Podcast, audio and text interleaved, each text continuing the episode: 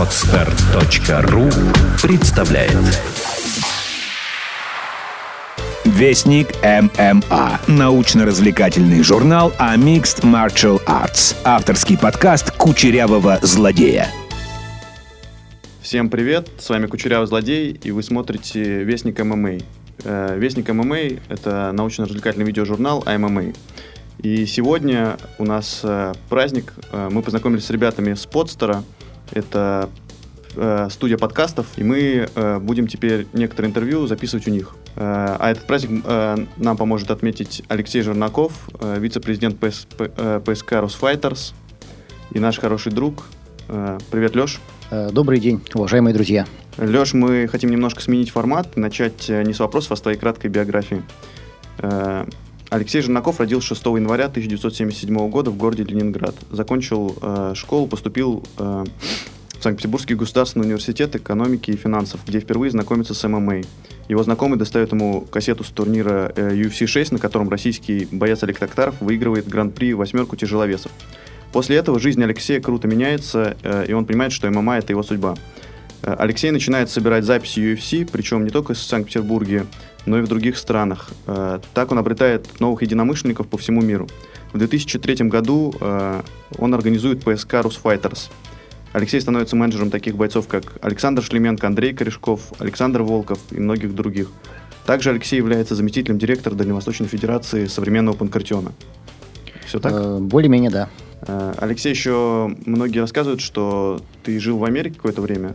Э, Расскажи про этот период своей жизни и вообще это было или нет? Э, Действительно, это было. Я участвовал в нескольких программах по обмену, еще учась в школе. И, скажем так, школу, свой 11 класс я закончил, учась в США. Вот. Ну, В общем, таким образом, в принципе, удалось достаточно неплохо выучить язык. Теперь давай перейдем к делам насущим, обсудим э, прошедший э, сезон Беллатора, э, где выступал э, Андрей Корешков и э, Виталий Минаков. Расскажи про бои, про подготовку и что из этого вытекло. Ну, прошедший сезон это была так называемая а, летняя серия э, Bellator. Чем она отличается от обычных сезонов? Тем, что, как правило, летом проходит только три турнира. Этим летом было их всего два. Вот, потому что во время обычного сезона это идет 11 э, турниров живых, плюс еще э, как бы 12 эпизодом идет э, шоу э, Road to the Championship. Это либо получасовая, либо часовая передача, которая как бы идет перед, э, непосредственно перед финалами. Вот, э, ну, если говорить о вот этой летней э, нашей серии, то Виталий Минаков э, выиграл гран-при тяжеловесов. В этот раз гран-при э, было состояло из четырех человек, это была четверка, не восьмерка, как обычно. Вот, и он достаточно уверенно одержал э, победы в э, обоих боях.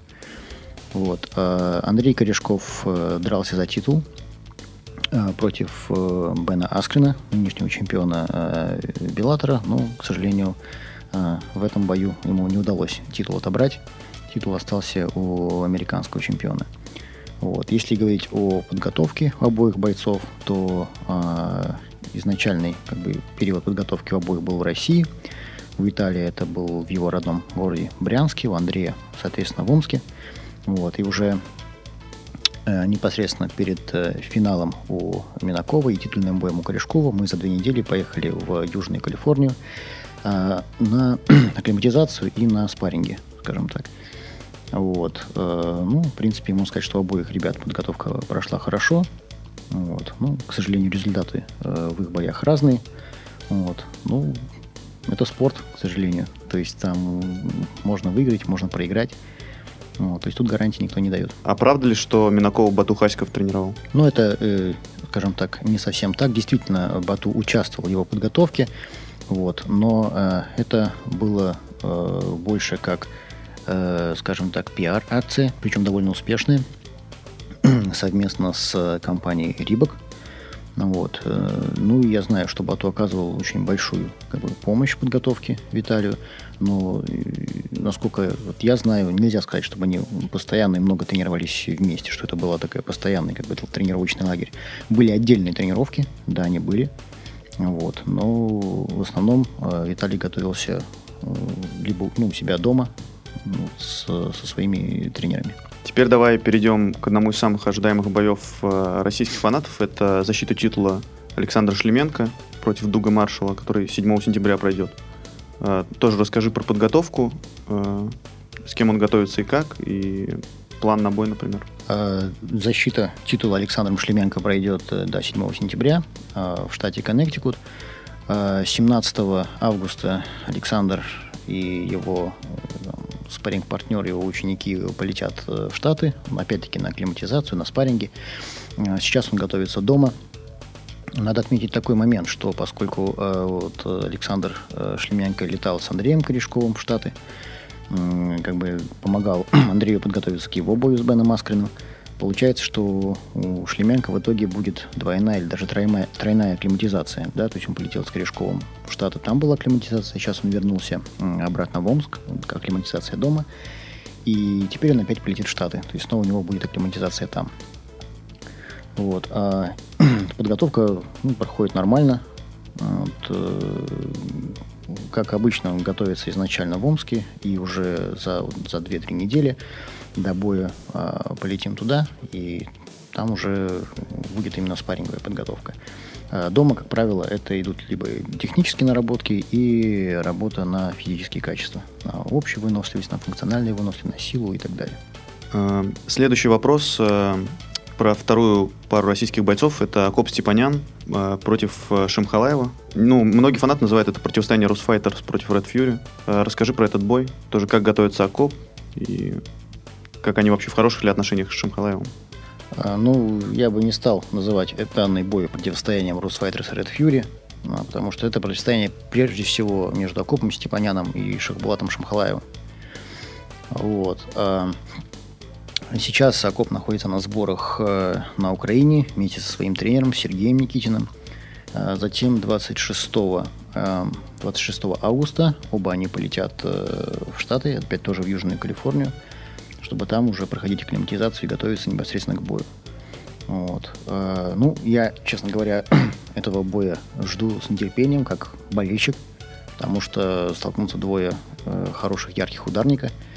Вот. У каждого есть свой стиль. Оба э, способны закончить бой досрочно, вот. И, ну, именно эти моменты и делают э, бои захватывающими интересными, поэтому самому интересно, как все пройдет. Вот. Ну, я считаю Акопа в этом бою фаворитом. А по поводу отношений Акопа с Шахбулатом Шамхалаевым, э, ну, опять-таки, насколько я знаю, там каких-то отношений нету. Хороших или плохих, они друг друга знают, да, то есть они здороваются и все, но там они вместе не тренировались, то есть они не дружат, не враждуют, так особых отношений нет. Пару месяцев назад э, стартовал проект Беллатора Fightmaster. Это э, реалити-шоу о бойцах. Оно э, по типу э, The Ultimate Fighter, кто не знает. Э, расскажи, почему там нету российских ребят? И велись ли с тобой переговоры о том, чтобы кто-нибудь из наших там участвовал? И вообще твое отношение к проекту данному? Э, ну, начну я со своего отношения к э, этому проекту и к ему подобным. Я считаю, что это очень здорово, да, потому что это способствует тому, чтобы э, спорт становился э, более понятным, скажем так, массовому зрителю, как бы массовой публике. Потому что там показаны ну, целый ряд моментов, которые зрители, которые просто смотрят саму трансляцию или приходят на турнир вживую, которые зрители не видят. Вот. Ну, как бы это уже не секрет. Дело в том, что UFC это делает уже начиная с 2004 года. Вот, этим, собственно, э, выходом первого э, сезона The Ultimate Fighter объясняется последующий успех, в том числе и финансовый UFC. Э, вот. А, поэтому очень нравится мне этот проект, кстати, все серии смотрел, вот, как бы знаком со всеми тренерами, кто там, и со многими участниками. Вот, поэтому смотрю даже не только как чисто как зритель, но еще немножко сопереживаю, поскольку там знакомые участвуют. Что касается э, именно наших ребят, то э, причина того, что они в этом сезоне не участвуют, таких причин две. Первая причина это в том, что американцы, которые участвуют в этом гран-при, они в том или ином смысле являются либо, скажем так, проспектами, так или иначе, либо бойцами, которые неудачно себя проявили или не слишком удачно своими выступлениями в Беллаторе до этого, и с помощью вот этого проекта они хотят снова стартовать свою карьеру заново там. Вот. А что касается наших ребят, то во-первых, наши ребята и так уже имеют либо свои места в Гран-при, они уже так там находятся, вот, либо они уже обладают чемпионскими поясами, либо они контендеры, то есть э, кандидаты на бой за чемпионский титул. Вот, поэтому, в принципе, им участие в этом реалити-шоу особо и, и, и не нужно. А вторая причина – это знание английского языка. А, то есть, в принципе, в принципе, если появится там большое желание, можно поставить и нашего участника туда. Но надо помнить, что это в первую очередь шоу. Это в первую очередь телешоу. И э, если вот внимательно смотреть за сериями этого The Ultimate Fight, э, э в данном случае Fight Master, Fight, Fight Master то э, видно, что туда подбирают э, бойцов, у всех какая-то есть история, там, скандальная история, там, в прошлом криминальная история и так далее. То есть что-то, что, по мнению вот, американских продюсеров, сделает его участие э, в данном проекте э, рейтинговым интересно. Вот. И для того, чтобы там участвовать, необходимо либо какую-то такую историю иметь, ну, допустим, это можно что-то такое там придумать, а, ну и при этом быть способным эту свою историю как бы рассказать, да, то есть на английском языке. То есть там участие спортсмена, чтобы с ним рядом постоянно находился переводчик, это не очень хорошо. Вот. Поэтому как бы знание английского языка, оно необходимо для того, чтобы успешно в дальнейшем выступать на американском рынке. Э, Алексей, следующий вопрос к тебе не как к менеджеру, а как э, к директору Дальневосточной Федерации современного панкратиона. Э, последнее время наш проект Вестник ММА расширяется. Э, у нас появляются еще и другие проекты, и ну, многие ребят нам начинают помогать. И тоже к нам, э, с нами слияться начинают. И сейчас мы начали активно э, выездную деятельность продвигать. Мы приезжаем на турниры э, молодых организаций и делаем как бы обзоры турниров. Э, и вот э, мы дружим хорошо с турниром ID MMA, потом э, Warriors Way. Э, и хотелось бы вот к тебе, опять же, как э, к директору Дальневосточной Федерации современного покрытиона э, задать вопрос.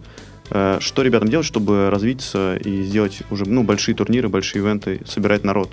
Просто приходит всегда очень мало народу, и очень сложно продать билеты, и, ну, окупиться невозможно вообще. Ну, э, в данном случае я немножко поправлю, как э, заместитель директора Дальневосточной Федерации современного панкратиона. Вот. А, ну, видимо, мы сейчас говорим немножко о разных турнирах, потому что, во-первых, э, по поводу молодости турнира Дальневосточная Федерация современного панкратиона проводит турниры уже более 10 лет, они провели порядка 80 турниров уже. Вот. А что касается посещаемости, то в Хабаровске э, проводится турнир в Платинум Арене, да, это 7-тысячный стадион.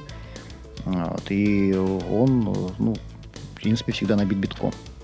Вот. Что касается проведения турниров, например, в Владивостоке, до этого момента э, там э, единственное здание, которое для этого подходило, это здание государственного цирка э, вместимостью 2300 мест.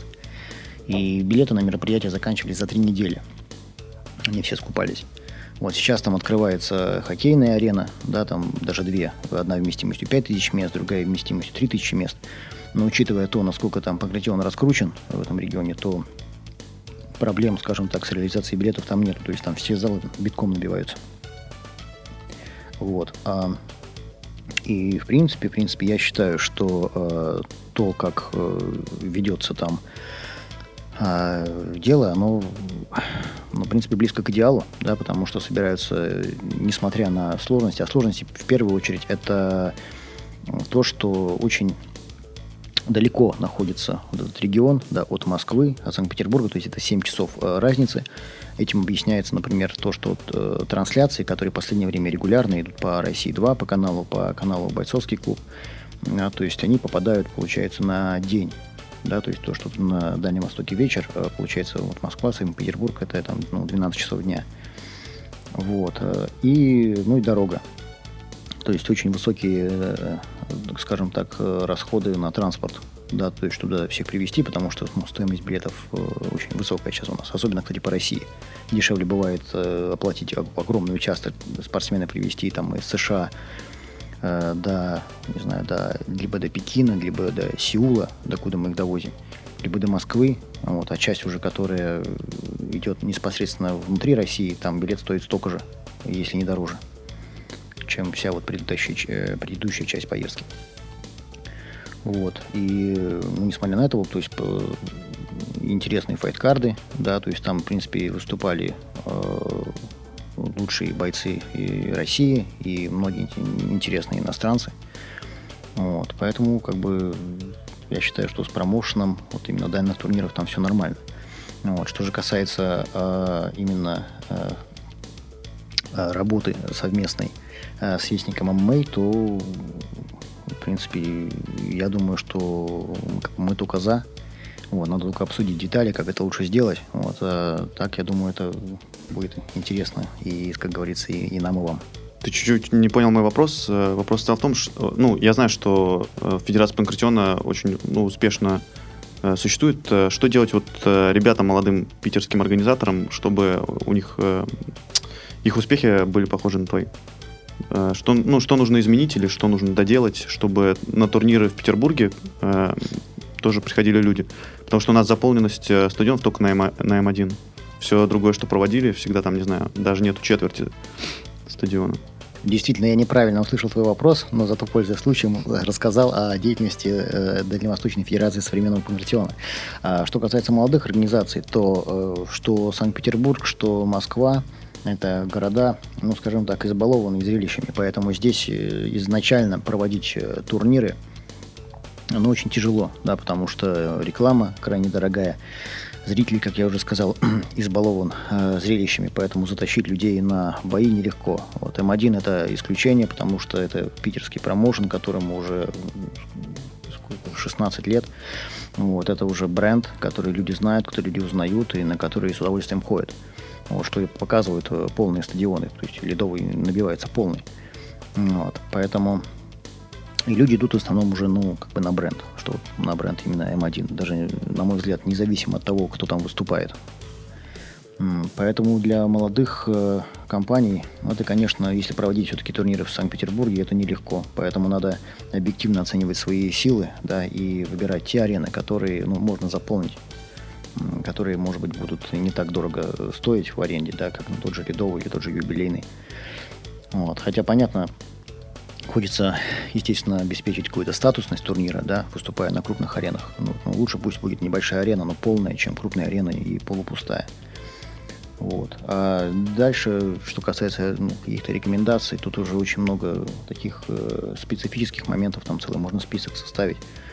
Вот. Но самое главное, самое главное, это то, что э, сейчас вот э, я с удовольствием вижу, что есть, есть тенденция на то, что наш спорт становится все более и более популярным и узнаваемым у нас в стране.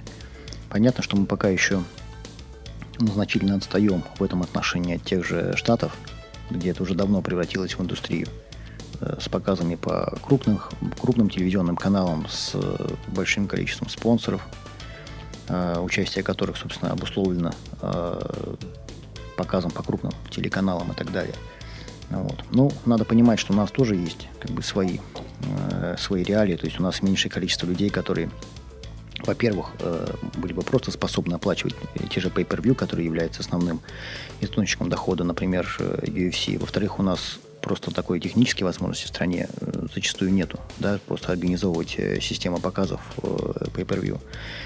Вот. Э, в-третьих, у нас э, гораздо меньшее количество каналов, да, то есть у нас по большому счету есть федеральный канал «Спортивная Россия-2».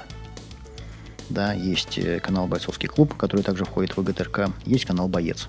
Канал «Боец» — это канал ну, как бы спутниковый. Вот. В США же там таких каналов ну, десятки – Поэтому есть, допустим, каналы, э, которыми владеет Fox, на которых выходит э, UFC на разных каналах. Есть Spike TV, э, собственность Viacom, на котором выходит Bellator. Вот. А дальше все остальные турниры, они, в принципе, также выходят на каком-то телевизионном канале. Пусть это может быть канал региональный, пусть, может быть, он небольшой, но все равно это телевидение. Да, и по большому счету жители того штата, где проходит, к примеру, турнир, или те, кто обладают подпиской на данный канал, они все равно имеют возможность по телевизору это все посмотреть. Вот, это касается и World Series of Fighting, и Invicta вот, э, женского турнира, ну и многих других. То есть там, с этой точки зрения, в США, несмотря на то, что там уже такая высокая конкуренция существует, попасть э, в телевизор, как говорится, гораздо проще. Вот. Но все равно у нас э, ситуация меняется. У нас уже много турниров идет по России 2. Это и Беллатор, и это и М1, это и Pro FC, и э, Панкратион, и многие другие. Вот. И люди просто растет популярность спорта, и залов много открывается, где тренироваться начинают не только профессионалы, но и любители. Да, появляется интерес там, тому же кроссфиту, который также так или иначе немного все-таки связан с ММА. Вот. Поэтому я считаю, что в ближайшие пару лет э, ситуация в стране изменится в хорошую сторону, да, что, что скажется в том числе и на проведении вот, э, турниров. Да, хотя, повторюсь, вот в крупных городах, таких как Москва, Санкт-Петербург, проводить турниры достаточно, ну, все равно будет тяжело, если нет уже хорошего бренда, уже наработанной структуры проведения турниров, таких как вот Fight Nights в Москве, очень успешно турниры делают, М1 в Санкт-Петербурге, в Москве тоже иногда проводят. Вот. Но это уже такие э, компании, которые создали свой бренд, и, соответственно, на этом бренде они уже работают. Э, еще один вопрос, э, связанный как раз с нашими друзьями. У них на турнире будет выступать Алексей Буторин. Он в свое время был участник, участником Русфайтерса. Как он из Русфайтерса ушел или что случилось? Вроде перспективный довольно был парень, и у него очень красивые бои были на М1. А по поводу Леши Буторина, действительно, 25 августа пройдет турнир. А, в нем выступит Алексей Буторин. Соперником у него станет э, боец из Сербии, вот, которого, ну, скажем так, с, с моей помощью мы тоже вместе с организаторами работаем, то есть э, обещает быть яркий, интересный бой. Вот. А Алексей, он, не, в принципе, никогда не э, состоял в Fighters. Он выступал за Fighters один раз. Это было во время турнира вот, М1 Э, это был командный турнир, то есть несколько лет назад, э, как мы помним, э, была вот серия турниров, где были команды от каждого клуба по одному человеку в каждом весе. Вот. И вот тогда, в принципе, он за нас и выступил. Да, то есть получилась ситуация, когда у нас за буквально за неделю, там, за полторы до турнира так или иначе перетравмировались почти все участники, и приходилось собирать их буквально в последние дни. Вот. И тогда Алексей выступил за нас, провел такой яркий бой. Это, насколько я помню, было вот под открытым небом на набережной э, соревнования были. Вот, и все. А, то есть, как бы это вот был единственный случай, когда мы с, ну, с Алексеем как бы вместе работали. Вот, поэтому я каких-то деталей, э, ну, к сожалению, не могу сказать о том, как у него э, складывалась там в дальнейшем карьера или не складывалась да, потому что мы с ним ну, не работали. А, теперь давай перейдем к вопросам, которые нам прислали наши подписчики. А, очень много было просто а, одобрений, поздравлений а, тебя как а, вот, успешного человека. Вот, все фанаты ММА тебя очень любят, и никакого негатива нам не присылали. Вот, а теперь приступим к вопросам. Первый вопрос нам прислал человек с ником Мистер Авейда читаю.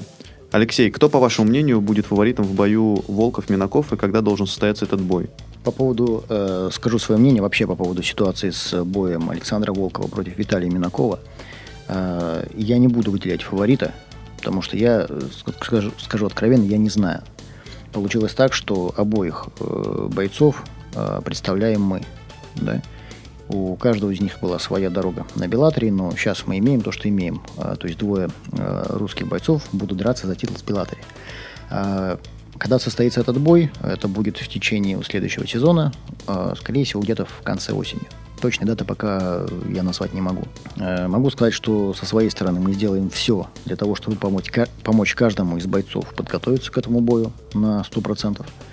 Вот. А дальше, как говорится, победить сильнейший да, то есть э, я тут ни, за кого болеть не буду, против кого-то тоже болеть не буду, да, то есть э, я, ну, а другого как бы варианта уже сейчас и нету, да, то есть буду, будем поступать профессионально, да, то есть просто поможем обоим бойцам подготовиться, а дальше э, победить сильнейший.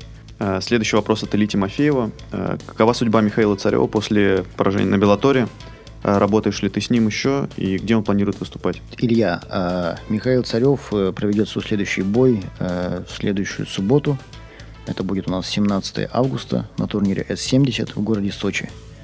Вот, он проведет бой против американского бойца э, Джейми Яра, его зовут. Ветеран многих турниров, таких же, как и Беллатор, и Force, насколько я знаю. Вот. Э, обещает быть интересным.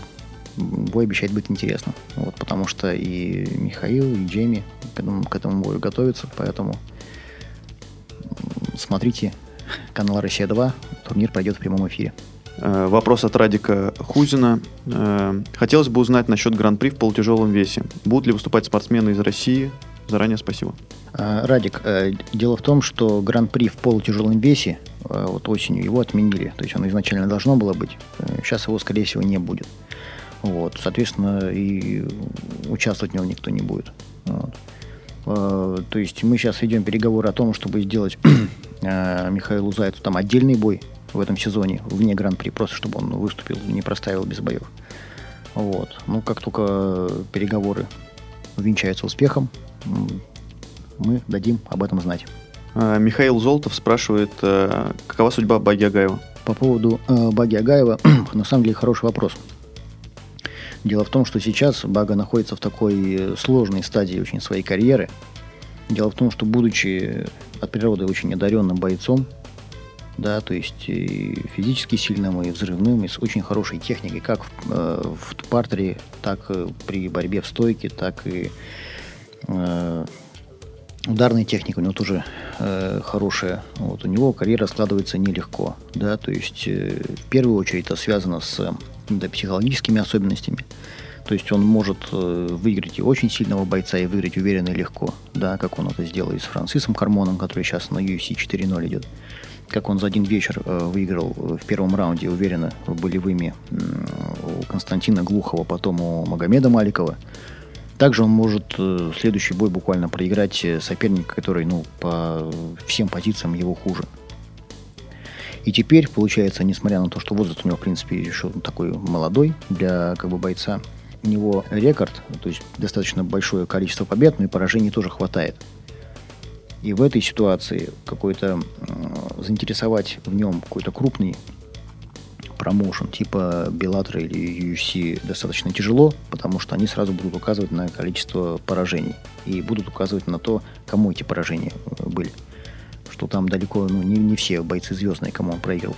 В то же время организовывать ему бои в промоушенах таких, скажем так, для того, чтобы сделать ему серию побед – каких-то, допустим, европейских промоушенах, это тоже нелегко. Почему? Потому что европейские промоушены, в первую очередь, они заинтересованы в том, чтобы э, продвигать своих бойцов. То есть им нужны оппоненты.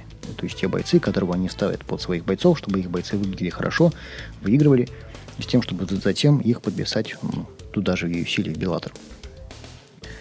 И вот на такие бои Багу тоже брать как бы отказываются. Почему? Потому что боец сильный. И в данном случае они уже обращают внимание на количество его побед. И то, над кем эти победы были одержаны. Да, они понимают, что, в принципе, если Бага выступит так, как он, в принципе, должен выступить, да, то шансов, допустим, у э, бойцов, которых представляет данный промоушен, будет, ну, не скажем так, немного на победу. Вот. Вот с этим связана основная сложность. Вот. Ну, как бы по-прежнему мы с Багой э, дружим и общаемся, и сейчас вот э, в течение э, до Нового года постараюсь сделать ему еще три боя, да, и а дальше мы уже будем смотреть от результатов. Да, то есть если три боя, то есть, ну, три боя, они будут, скорее всего, с иностранцами, причем с иностранцами такими более-менее именитыми и крепкими, скажем так. Если он себя хорошо в этих боях покажет, то можно уже тогда будет э, какой-то думать над следующим шагом. Да. Пока э, нету смысла строить какие-то долгоиграющие планы, да, то есть пока вот сейчас он три боя проведет, вот, и мы будем отталкиваться от результатов. А Бага еще в тяжелом весе, да? Или в полутяжелом? Сейчас, сейчас он э, будет выступать уже в тяжелом весе. Да, потому что ему все труднее и труднее было делать 93 килограмма. Сейчас его вес порядка 107-106 килограмм, ну, находясь как бы в форме. Да, то есть вот на ближайшие планы, вот на ближайшие три боя, о которых я сказал, это будет э, в э, тяжелом весе. Вопрос от э, Славика Вовка. Расскажи, каких э, новых бойцов ты планируешь подписать в Беллатор? Э, ну, это э, ответ Славику. Это не совсем благодарное занятие. Заранее говорить, кого мы планируем подписать потому что может случиться всякое, да, может все успешно сложится, потому что переговоры по подписанию бойца, будь то Беллатор, будь то UFC, мы же не только с Беллатором общаемся, мы со всеми организациями разговариваем. Это ну, дело на самом деле непростое и такое многоступенчатое, да, э, то есть, э, потому что мы стараемся во время этих переговоров, естественно, по возможности э, выбить максимально выгодные условия для тех ребят, с кем мы работаем. Да? То есть один вариант это когда тебе присылают контракт, ты говоришь ура, бежишь с этим контрактом к бойцу, он его подписывает и все. Да, ну, мы стараемся, если такая возможность есть, э, зная вообще, в общем, ситуацию в промоушене, зная ситуацию с э, бойцами, примерно, допустим, такого же уровня, как наш, да, и если мы видим, что предложение, которое поступает нашему бойцу, оно так или иначе чем-то уступает, да, то мы пытаемся аргументированно э, добиться того, чтобы условия, которых в итоге наш боец получит, были как минимум не хуже тех условий, которые получает, э, скажем так, тот же боец-американец, да, который участвует, ну, находит, находящийся, например, на таком же уровне, как наш боец. А то и лучше. Вот. Поэтому э, эти переговоры, они занимают определенное количество времени. И сейчас говорить э, о тех ребятах, о ком мы только там собираемся начать переговоры, или о ком мы сейчас переговариваемся, это преждевременно. Поэтому я предпочитаю говорить об этом, точнее, уже не говорить, а сообщать об этом, когда уже все подписано обеими сторонами э, контракт, то есть когда мы уже можем реально сказать, что все, контракт у нас подписан, он у нас на руках, и человек является частью вот так, того или иного промоушена. Тогда об этом имеет смысл говорить. а вот так о перспективах, чтобы не сказать, что вот такой-то, такой-то, вот мы сейчас вот, вот его подпишем, потом пройдет месяц, два, три, либо переговоры затянутся, либо там еще как-то не то пойдет. И чтобы потом не получилось, что нас будут спрашивать, ну что, как там дела-то у него? А мы будем, ну, переговоры идут. Но они могут долго идти. Вот, поэтому пока воздержусь от ответа. Хорошо. Э, последний вопрос от Дениса Николаева. Э, какова судьба э, Андрея Корешкова после поражения Бена Аскерна? Ну, видимо, имеется в виду, когда у него следующие бои. Да-да-да. Ну, будет ли гран-при опять? Да, будет гран-при. То есть в это гран-при, которое стартует осенью, он уже не попадает. Там уже все места заняты. Да, в принципе, и рано, не надо. Поэтому, скорее всего, он стартует э, со следующего э, гран-при, который начнется в январе или феврале. Вот. А до этого времени, чтобы не простаивал, э, мы постараемся сделать ему еще бой или два, может быть, в Беллатре, может быть, вне его, где-то в другом промоушене. Вот, потому что, несмотря на то, что контракты у нас, ну, вообще у Беллатора эксклюзивные, да, но если боец не является чемпионом и не является контендером, то, в принципе, можно постараться договориться, нам, по крайней мере, это удавалось, да, на то, чтобы боец провел свой бой с разрешения Беллатора, да, где-то в другом месте. Тут еще очень есть интересный вопрос э, от нашего подписчика э, с сложной фамилией э, Айрат э, Хакимулин. Э, первый вопрос, от него целых четыре вопроса. Первый вопрос. Вы катаетесь с ребятами на тренировке в, разные залы, занимаетесь ли сами спортом, тренируетесь ли с ребятами? Да, стараюсь. Но это я стараюсь делать и находясь дома в Санкт-Петербурге. Да, то есть я хожу в клуб Тиброн к Анатолию Винтовкину. Вот. Плюс еще два раза в неделю стараюсь как минимум, а то и три ходить плавать. Ну вот. А когда удается тренироваться с ребятами, то есть во время наших, допустим, лагерей, сборах в США, по возможности стараюсь да, и тогда, когда есть шанс, тренируюсь под руководством и Саши Шлеменко, и даже борюсь с ребятами, там, с тем же Сарнавским, и с Андреем Корешковым, с тем же Саней Шлеменко. Понятное дело, что э, когда я с ними борюсь, они борются не во всю силу, но, не знаю, стараюсь, мне это нравится. Вот. Делаю кроссфиты и так далее. Поэтому, в принципе, мне вообще нравится э, не только как бы наблюдать, являться, скажем так, функционером от этого спорта, но и он сам. Более того, я считаю, что это уже мнение высказывал, что для любого менеджера, бойца было бы крайне полезно самому тренироваться. Не обязательно там на высоком уровне, просто потренироваться.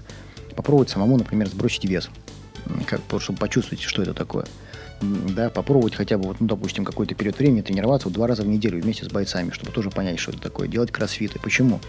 потому что тогда можно понять тот объем работы, который проделывает спортсмен, и да, почувствовать, что он чувствует, когда, например, сбрасывает вес, и уже тогда, при, либо если это при организации турниров, да, либо при ведении переговоров, уже ты не возникнет таких ситуаций, да, когда, например, э, какая-то неточность да, в весе да, при договоре на, на определенный бой.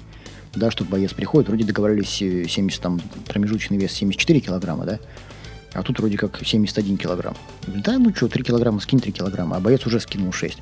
Вот если ты на своей как бы, шкуре почувствовал, да, что это такое, скидывать такое количество килограмм, то там каждый уже там 100 грамм уже будут чувствоваться. Да, и ты никогда уже не скажешь, что ну там что плюс-минус там 2 килограмма.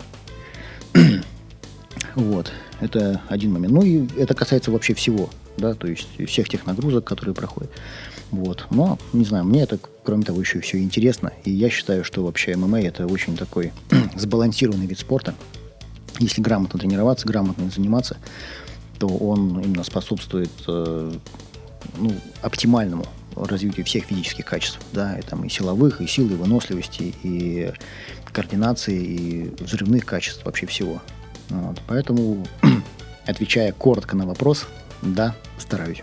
Следующий вопрос от Айрата. Э, вопрос про Александра Шлеменко. Э, Айрата, как уроженца города Набережные Челны, интересует э, та- такой вопрос. На чемпионате России по армейскому рукопашному бою Александр выступал э, и выиграл э, соревнования, выступая за город Татарстан. Как такое вышло? Его этот факт очень порадовал, но вообще как, как такое вышел? Да, но за Республику Татарстан и не совсем не по армейскому рукопашному бою, а по рукопашному бою МВД. Вот. А дело в том, что многие э, ну, бойцы многие спортсмены э, выступают за тот или иной э, там, регион по какому-то виду, допустим, рукопашного боя или любому другому виду единоборства. Да, потому что при этом они получают, допустим, зарплату, выступая за тот или иной регион. Вот. И, соответственно, тот регион, который способен предложить лучшие условия, за тот регион спортсмены и выступают. В данном случае Александр это не исключение, да, то есть ну, сейчас он выступает за Республику Татарстан и выступает успешно. Вот он выиграл чемпионат России по рукопашному бою МВД. А, так, э, следующий вопрос от Айрата. Это проявляет ли к тебе интерес UFC, связывались ли они с тобой? Какие-нибудь условия, может быть, предлагают или хотят ли каких-нибудь бойцов из Русфайтерс у себя подписать? А здесь э, ситуация какая? С э, представителем UFC ну, как бы регулярно общаемся, но это общение носит такой повседневный, скажем так, характер.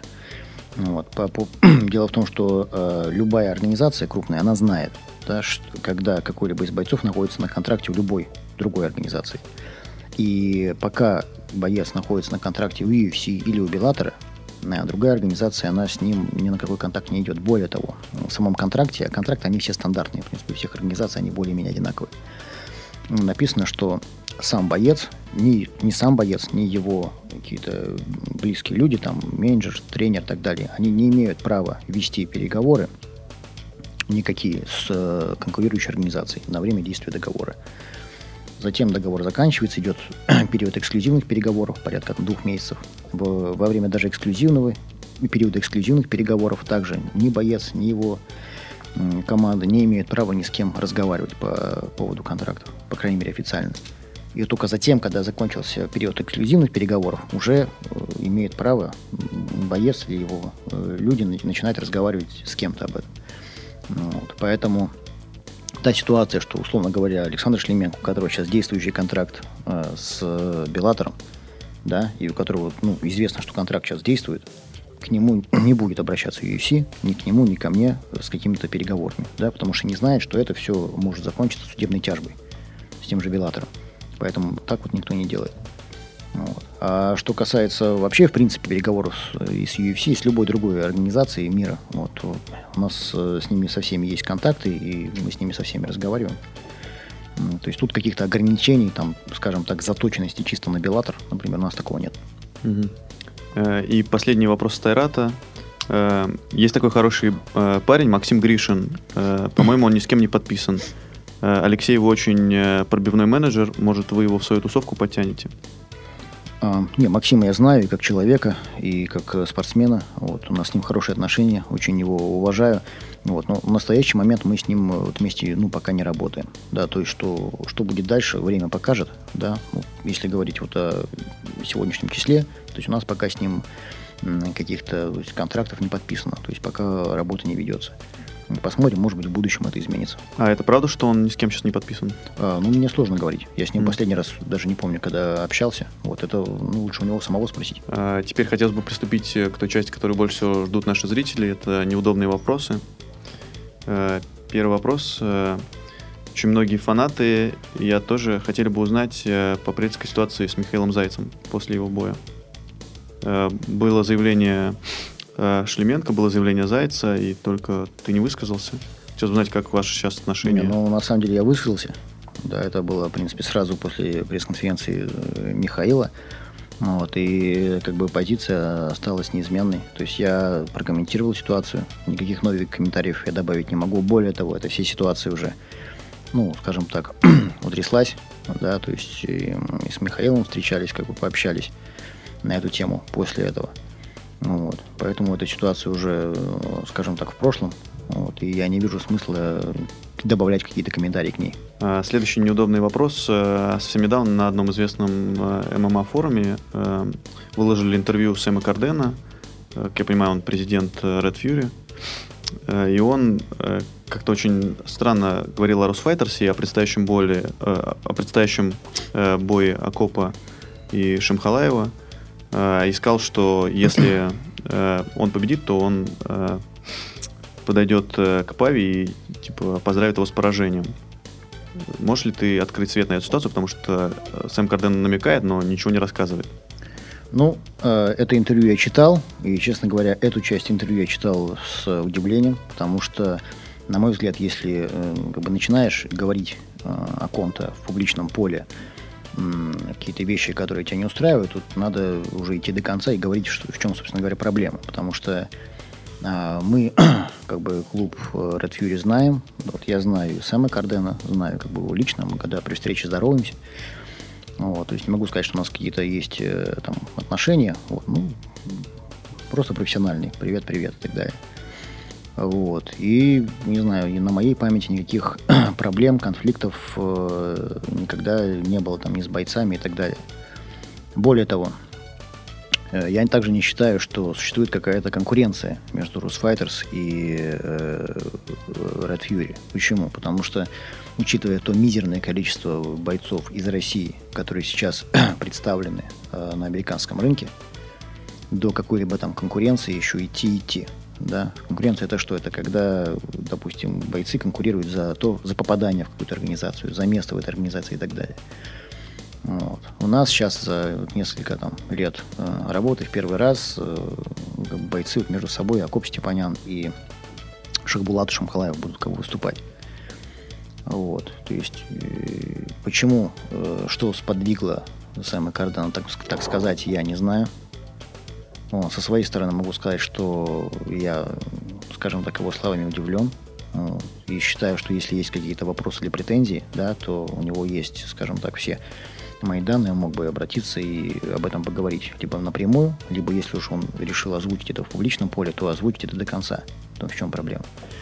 А так намеками, возможно, это попытка подогреть интерес к бою, таким образом, да, Акопа Степаняна и Шахбулата Шамхалаева.